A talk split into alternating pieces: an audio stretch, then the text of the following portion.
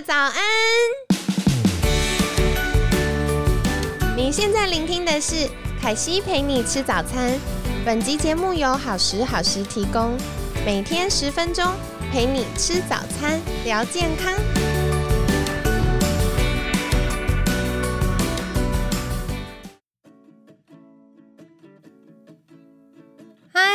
来到凯西陪你吃早餐，我是你的健康管理师凯西。星期六快乐！凯西超开心，就是啊，我们今年度开始了凯西严选这样的节目。那透过周六呢，因为星期一到五还是希望提供大家一些有帮助的知识或者是生活小技巧，但是在周六呢，我就想要跟大家分享一些我觉得很棒的好书。或者是生活小玩意儿，甚至一些好的食材呀，或者是一些啊，我觉得很有趣的人物故事。那如果大家有推荐或者是想要听的健康书籍，也欢迎在私讯好时好时的粉砖或者是 email 给我哟。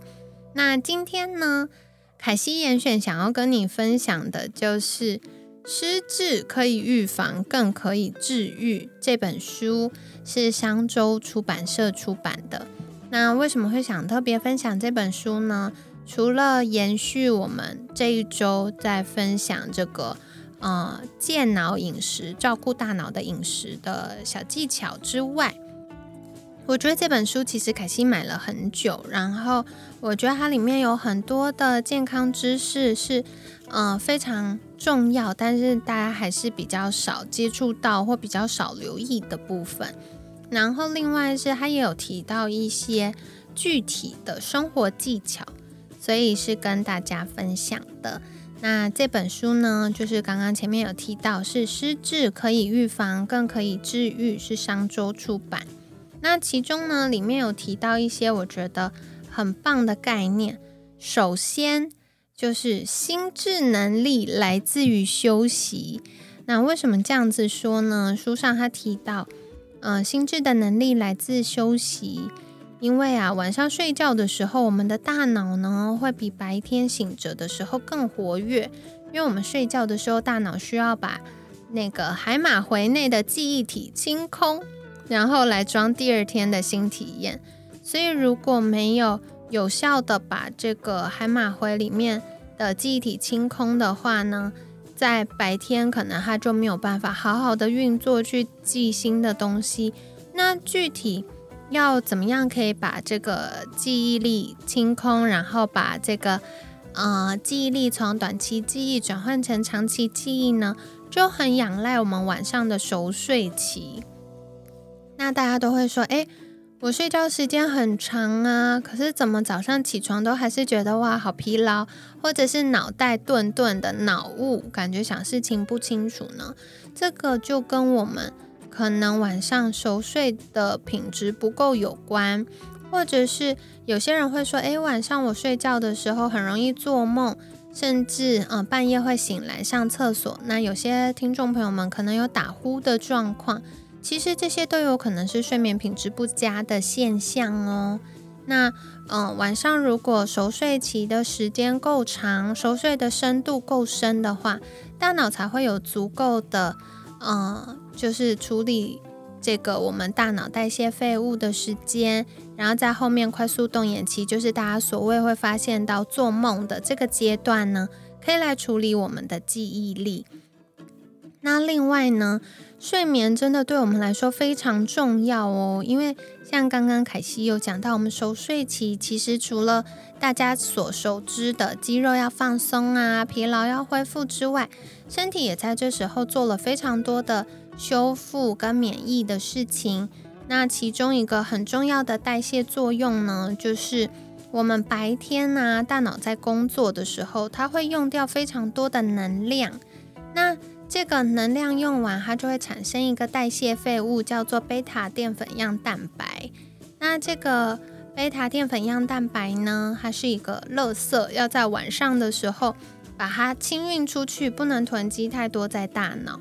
可是如果晚上熟睡期的时间太短，或者是睡得不够熟，一直断断续续，它就没有办法有效的清运。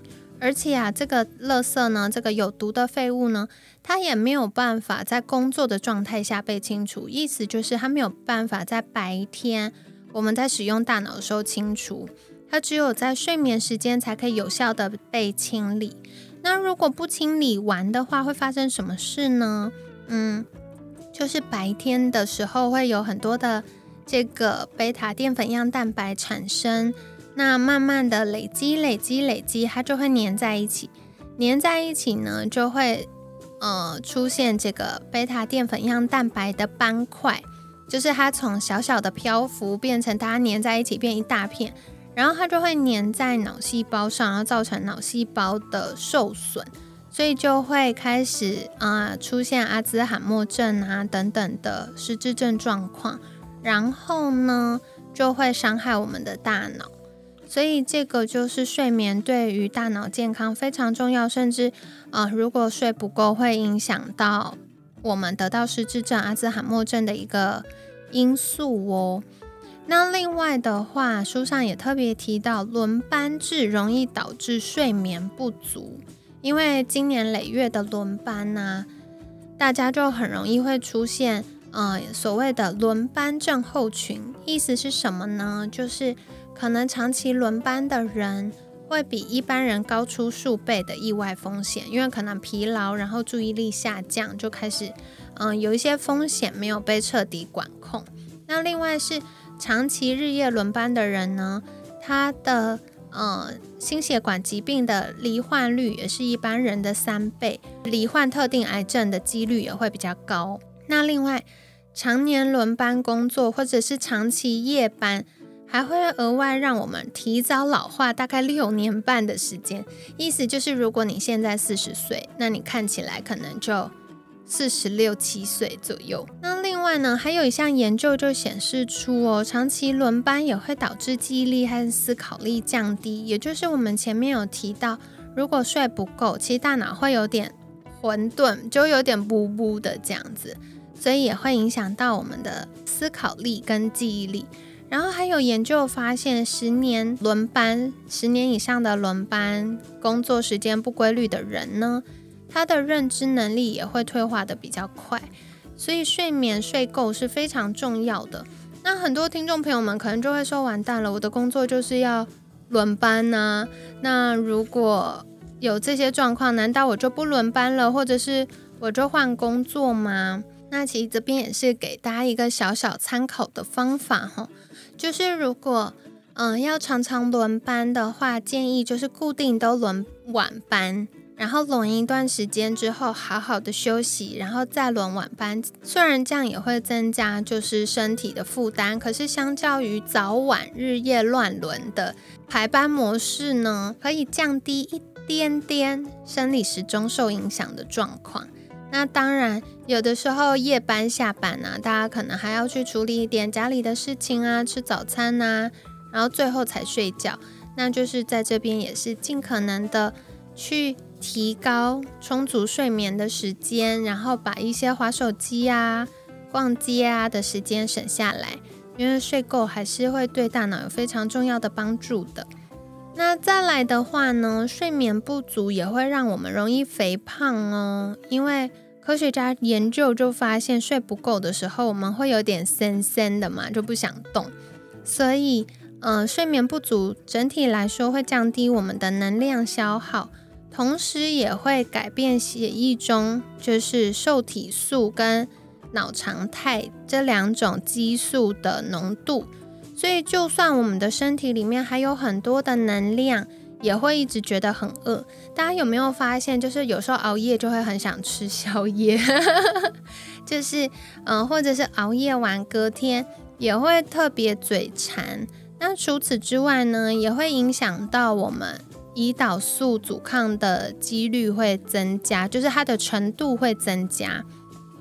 所以科学家就发现。睡眠时间明显低于七个小时的人呢，体重增加的情形也会变得特别严重哦。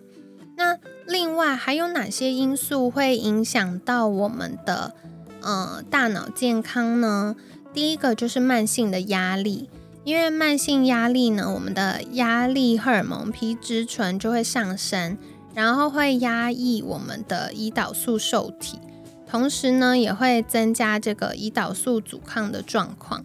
可是呢，海马回的神经细胞就是管理记忆的这个海马回，它的神经细胞呢需要胰岛素受体的帮忙，所以，呃，如果压力很快就消失就还好，但是慢性的压力呢，却一直让我们的压力荷尔蒙水平呈现偏高的状态。所以，如果长期压力大，除了我们的嗯肾上腺会开始出现肾上腺疲劳的状况之外呢，也会开始出现诶注意力不集中、记忆力下降、情绪烦躁等等的状况。那另外呢，糖，大家常常吃了一些蛋糕啊、饼干啊、零食啊，然后或者是吃了过量的。呃，淀粉啊，水果啊，甚至有些人喜欢喝饮料，那甚至是那种炸鸡啊、汉堡等等素食的食品呢，他们都会有很多过量的糖、淀粉，甚至有些会使用葡萄糖、糖浆。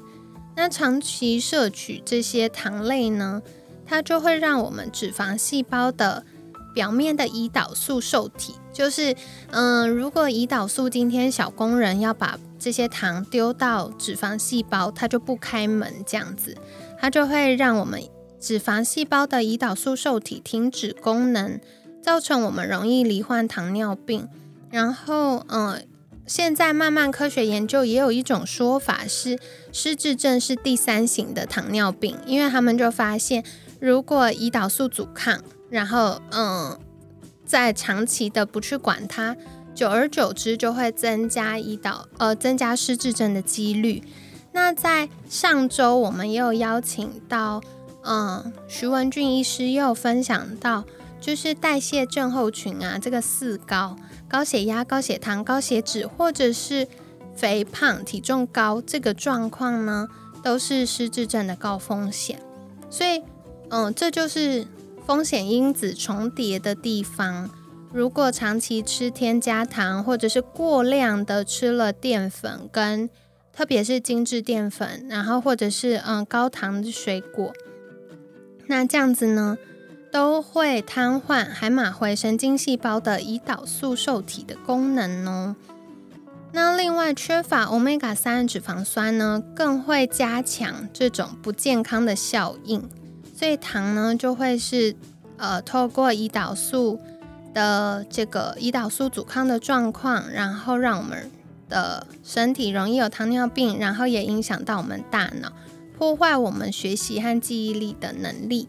然后国外科学家也发现，其实在很多儿童身上已经看到明显的伤害了。所以这个也是在这里特别提醒宝宝妈妈，如果家里的小朋友喜欢吃零食，偶一为之就算了。比如说长辈要给小朋友。我刚紧的就算了，但是日常不要让孩子养成习惯，因为大家都会说啊，小时候胖不是胖，但其实现在就发现哦，不行哦，小时候太胖的小朋友也会对于大脑造成一些影响。那下一个就讲到脂肪细胞的荷尔蒙，呃，脂肪细胞呢会利用超过十二种不同的激素对大脑发出信号。通知大脑现在脂肪细胞里面能量储存的状况，特别是内脏附近的这个腹部脂肪，就是所谓的内脏脂肪。所以，如果大家开始有小肚子，容易有游泳圈，然后或者是我们量那个体脂计，发现内脏脂肪偏高的时候，都是一个很重要的警讯哦。因为呢，当这个腹部脂肪偏高的时候，它就会有一种特别的，呃，这个讯号，一个激素呢，会在海马回造成胰岛素阻抗。那在海马回造成胰岛素阻抗，让神经细胞没有办法获得需要的能量的时候呢，它就会阵亡。然后越来越多脑细胞阵亡死掉的时候，阿兹海默症的风险就会大幅的增加。所以这个也是符合到了徐医师徐文俊医师在嗯上周节目中提到的状况，就是代谢症候群，其实跟我们失智症的风险几率是成正比的。那另外呢，书上还有提到一个风险因子是反式脂肪。反式脂肪在这一周就是呃营养师活力营养师卷的分享里面呢，也有聊到哦。因为反式脂肪会抑制胰岛素受体的功能，所以会增加我们糖尿病的几率。而且神经细胞啊，会因为胰岛素阻抗造成海马回的神经细胞死亡，所以是一样的。所以，嗯，另外是反式脂肪也会让我们神经传导上面所需要的那个髓鞘、那个绝缘体髓鞘变得不稳固，所以也会影响到神经传导。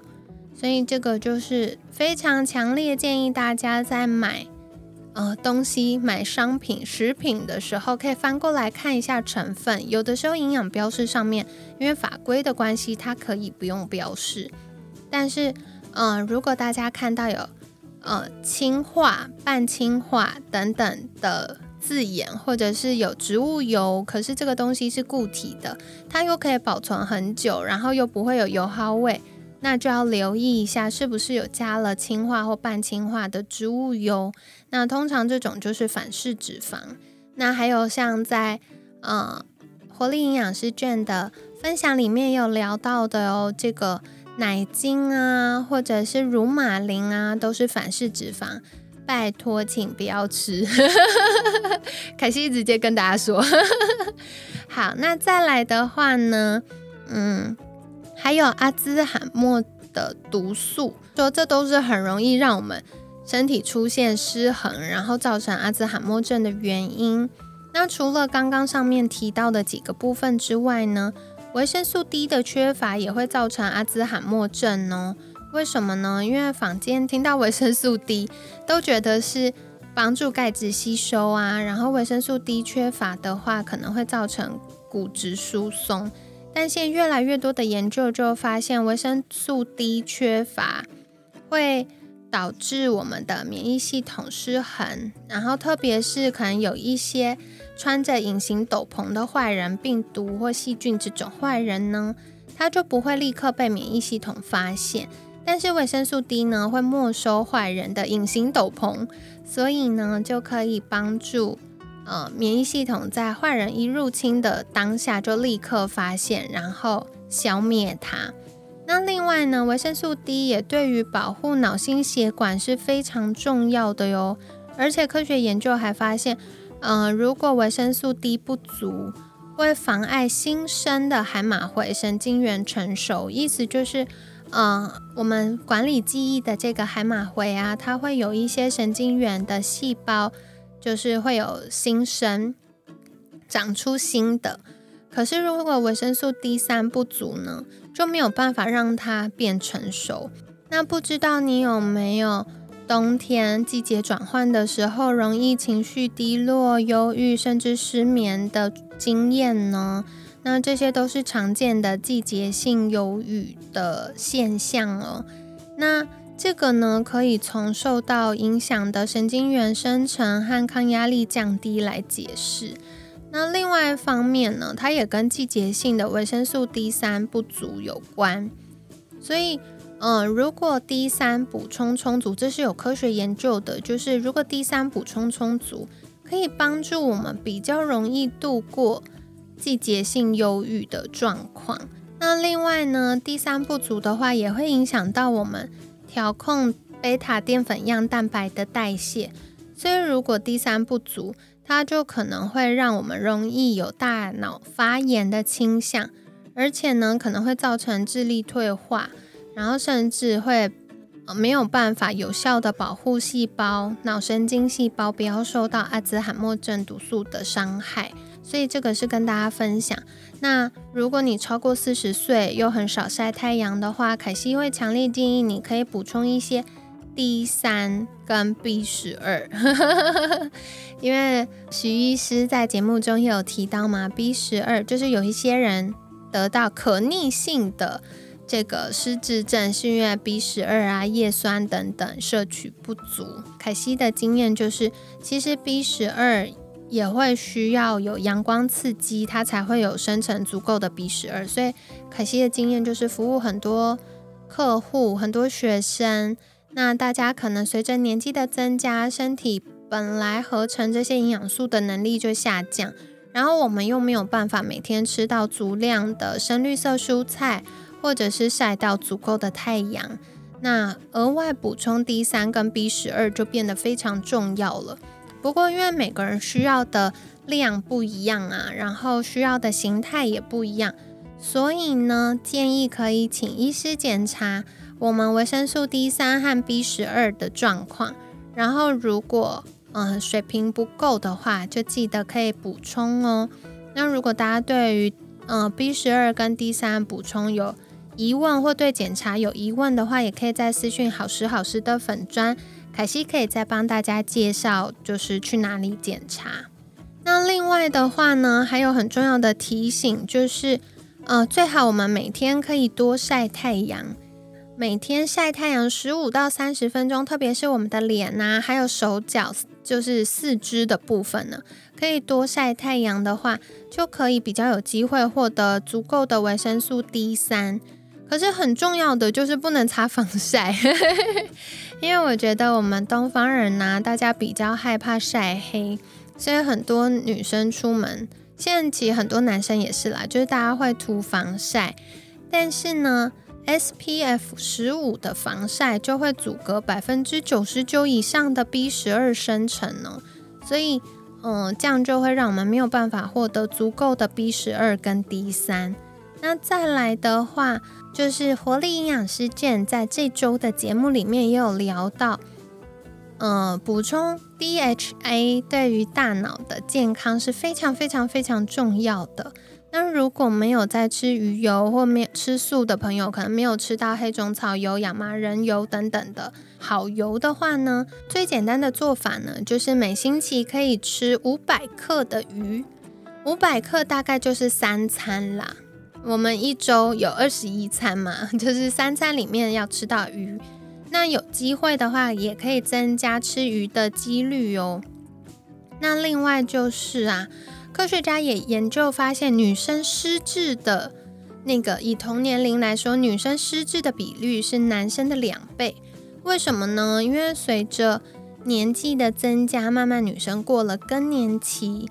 那更年期从我们本来有充足的雌激素还有催产素保护我们的身体，一下过了更年期，这些循环减少，然后催产素减少，所以它就没有那么多足够的这个激素保护我们的大脑。那这时候大脑就会特别容易受到攻击。那嗯，为什么会有这样的研究呢？就是跟冲绳那边的传说有关。他们就说啊，如果抚摸。老人家长寿的老人家，年轻人就会获得幸运和长寿。所以呢，年轻人为了获得幸运和长寿，还有老人家的祝福，就会去抚摸、拥抱、触摸家里的长辈。那这些被抚摸的老人家呢？科学家就研究发现，诶，他们特别的长寿，而且特别的开心。那大脑的这个记忆力跟专注力等等智力的部分呢？或者是大脑功能的部分呢，也变得特别的好。然后科学家要研究发现，哦，原来是催产素有保护大脑的功能，所以日常在家啊，可以多跟家人拥抱，可以多亲亲抱抱摸摸。那不管是家，嗯，就是夫妻之间，还是亲子之间，都是非常好的哟。那另外催产素呢，也可以帮助我们放松。有安全感，建立良好的安全依附关系，所以有机会可以多拥抱，甚至是小朋友的话，也可以多跟宝宝妈妈有大面积的肌肤接触，对于彼此都是非常好的。那你可能就会问说，凯西，可是我一个人住怎么办？所以啊，科学研究也有发现，狗狗是我们的护脑好朋友哦。怎么说？因为相较于猫咪，可能比较喜欢自己独来独往，狗狗呢就比较会有这个找主人讨摸摸啊、撒娇啊等等的习惯。那宠物跟小孩是一样的，就是啊，如果有很多的抚摸拥抱，那不只是我们，连狗狗也会有这个催产素的分泌，它然后他们就会觉得哇，好幸福哦，好开心哦，这样子。那说到狗狗是我们护脑好朋友啊，延伸题外话，可惜想分享的就是狗狗有家里有养狗，因为要遛狗嘛，所以它也可以增加我们的活动量，那降低代谢症候群的几率，所以。有养狗狗真的是很多的好处。那有听凯西陪你吃早餐的听众朋友们，相信在前面也有听过，就是今年度我们节目有个目标，就是希望创造更多的良善循环。那嗯，其实凯西自己在生活中呢，也有申请成为狗狗的中途之家，所以在去年底开始，我们家就是有一个。呃，中途跟一个中途机构叫做巴克帮配合，巴是巴士的帮，然后克是巧克力的克，然后帮忙的帮，我们就有跟巴克帮配合。那如果有一些狗狗在他们机构受完训练，这个实习学校毕业之后呢，就会来中途的家庭开始适应跟人类的相处，然后等待就是领养的爸爸妈妈。所以，嗯。凯西就是之前有帮忙中途过一只狗狗，那后来他们就找到了爸爸妈妈领养他们。所以如果你也跟凯西一样很喜欢狗狗，可是又没有养过，担心没有办法好好照顾他们的话呢，或许成为中途家庭也是一个，呃。可以新开始尝试的好方法哦。然后，另外透过跟狗狗的互动，我们的情绪也会稳定很多，放松很多。那同时在遛狗的过程呢，也可以增加我们的活动量，所以不只是帮助了狗狗，也帮助我们自己变得更健康哦。那跟你分享，希望你喜欢今天的节目啦。那今天呢，主要就是在凯西严选的单元跟你分享了这本书，叫做。失智可以预防，更可以治愈。那是商周出版的。希望你喜欢今天的节目。如果你还想要听凯西在介绍什么书，或者是有新书上市了，你不知道这本书到底在讲什么，是不是你想要看的呢？也可以再跟凯西说哦，说不定凯西就可以为你分享一本书。那最后在节目尾声呢，凯西想要来分享几位。听众朋友们的留言，嗯，凯西非常非常感谢你们愿意，就是呃回馈私讯回馈凯西，你们听凯西陪你吃早餐的想法。然后呢，嗯，我觉得这些对我来说都是非常好的鼓励。我每次看到的时候，都特别觉得哇，好感动哦！非常非常感谢你们。那今天分享三则。第一则呢是 Alison 的留言，他说：“凯西你好，我是你们节目的小粉丝哦，虽然今天才追踪追踪 IG 啦，但每一集呢我都有听哦。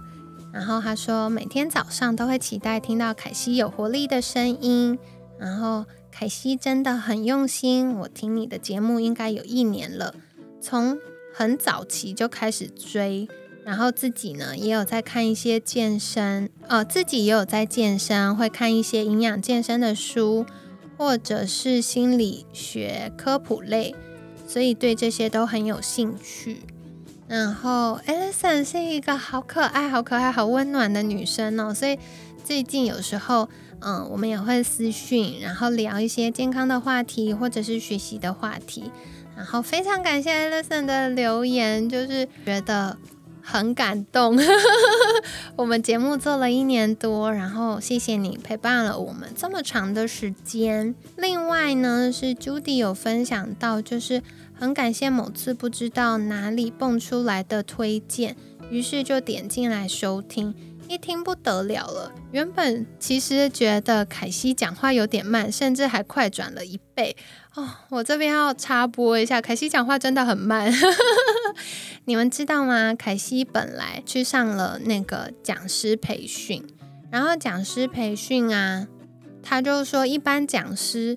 应该语速是一分钟两百到两百五十字。你们知道凯西 讲话多慢吗？我一分钟只有一百五十字，所以 Judy 没有关系，不是你的问题。凯西讲话真的很慢。好，然后 Judy 就说呢，原本其实觉得凯西讲话有点慢，甚至还快转了一倍，但是觉得偶尔又听不清楚，还是调整回来正常速度。听了几次后，尤其是周年特别集，就是我们十二月的周六有好几次的特别集，然后 Judy 就说，觉得好好吃饭、好好生活，真的是最日常，却也做的最差的部分。开始反思自己，原来我连听 podcast 都觉得很烦躁，才会觉得语速很慢。哦，Judy，我觉得非常非常感谢你的回馈，真的觉得很温暖。然后也谢谢你这么认真的听我们的节目。我要说，真的不是你的问题，就是凯西真的讲话很慢。可是我觉得 Judy 很棒，就是透过这样子的觉察。然后发现了哦，原来自己的情绪跟感受是什么样的状态呢？然后也在这边就是想回馈 Judy，不知道你最近听完之后有没有觉得好一点呢？欢迎再私信凯西哦，很期待再跟你聊天。